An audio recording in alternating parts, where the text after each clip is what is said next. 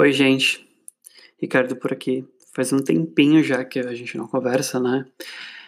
Eu acredito que muita gente esteja se dedicando a outros projetos, enfim, ou fazendo várias coisas, ou não fazendo nada, tirando esse ano sabático forçado para ficar em casa e se redescobrir de alguma forma. Eu estou me dedicando a outros projetos, incluindo o YouTube, estou fazendo um canal por lá chamado Rick and the Vegans. É, os conteúdos são relacionados com aqui, eles se entrelaçam em algum momento, mas como é uma outra plataforma, tem uma outra dinâmica e eu recomendo que vocês vão lá também e ajudem nesse projeto. Curta, compartilhe, comente, que ajuda bastante também no movimento, né? Que a gente está aqui pelos animais.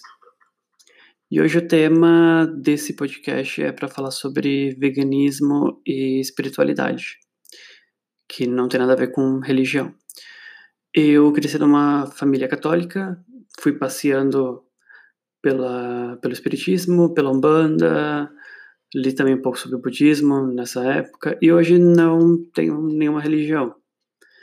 Me considero uma pessoa espiritualizada, gosto, gosto de cristais, gosto de incenso, gosto de vela, gosto de oração, gosto de meditação, gosto de muitas coisas, mas não me considero uma pessoa que seja ligada a nenhuma religião.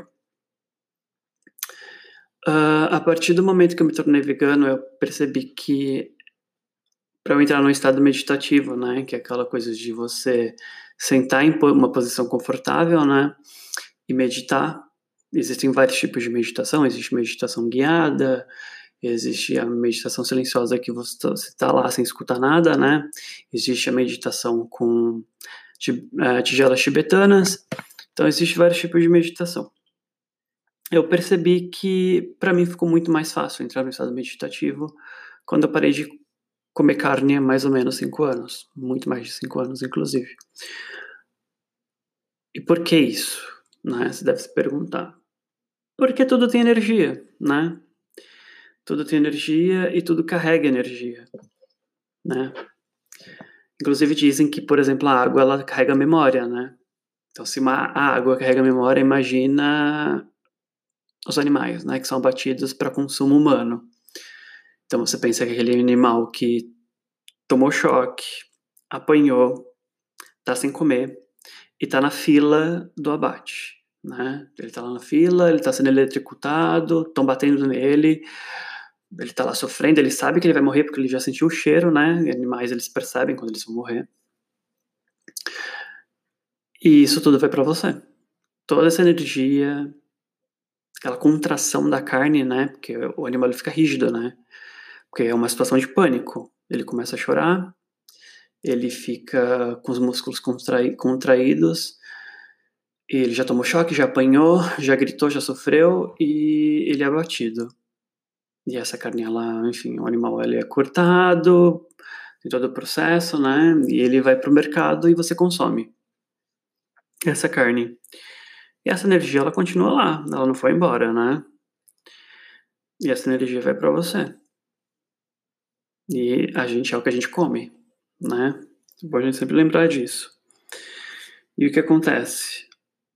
Isso atrapalha muito no processo evolutivo se você pensar num processo evolutivo espiritual, mental, né? Então, para mim, esse processo foi muito importante na questão de me conectar com, com o universo, né? Com plantas, com meu bem-estar e com todo tipo de ser vivo e com a natureza. Já que eu não pratico nenhuma religião, já que eu não sou ligado a nenhuma religião. Mas, enfim, acredito em Deus, acredito nos orixás, acredito na natureza e acredito em várias coisas. Mas por que eu estou dizendo isso? Porque isso influencia muito, né? Eu gosto bastante de consumir produtos não industrializados. Gosto bastante de produtos raw, que a gente diz, né? Que é o produto cru. Então, gosto bastante de salada, gosto bastante de smoothies, né? De frutas. Uh, gosto bastante de consumir pegar uma cenoura e comer, sabe? então, isso ajuda bastante, porque são produtos que eles têm energia, obviamente, mas é energia da terra. Eles estavam plantados, eles não sofreram, planta não sente nada, E é as pessoas continuam dizendo isso, mas é, enfim, é uma piada muito sem graça, inclusive. Então, eu acho super importante a gente pensar nisso se a gente quiser evoluir nessa questão de de reconectar. Religião é religar, né? Se reconectar uh, com a natureza e parar de comer carne. E por isso que o veganismo ele é tão ligado à espiritualidade. Muitas religiões, né, têm isso, não totalmente vegana, mas enfim, né, vegetarianas, a igreja adventista, o budismo, o hinduísmo, muitas religiões seguem algum, algum ritual, alguma coisa, mas como eu já disse em outros episódios, eu não tenho. Não é meu local de fala, falar sobre o candomblé, por exemplo, que eles fazem sacrifício animal. É uma religião que já sofre muito preconceito, já é marginalizada. Então, eu sou, sou totalmente contra o abate animal, mas eu também sou, sou totalmente contra com uh, esse preconceito, essa marginalização da religião afro-brasileira, ou enfim, de qualquer outra religião. Acredito que as pessoas têm liberdade e acredito também que essas coisas se transformam com o tempo. Tem muitos vegetarianos e veganos dentro do candomblé, inclusive, que já estão transformando, né? Já, enfim, já fazem todos os rituais com frutas, com flores, né? Uma coisa bem mais bonita, bem, bem mais da terra. E é isso. Eu acho que esse é o meu pensamento do dia. Quero saber o que, que você acha. Se você acha que eu tô certo se você pensa que nem eu, se você tem as suas dúvidas. E se você tem alguma dúvida, sugestão de tema, deixe seus comentários nas minhas redes sociais, me segue lá no Instagram, é Rick and the Vegans, com dois Cs. Meu canal no YouTube também tá como Rick and the Vegans, com dois Cs. Pode me seguir no, no Facebook também, como Ricardo Barros Lima. E é isso, eu espero que todo mundo esteja bem. Se vocês tiverem alguma dúvida, podem me mandar.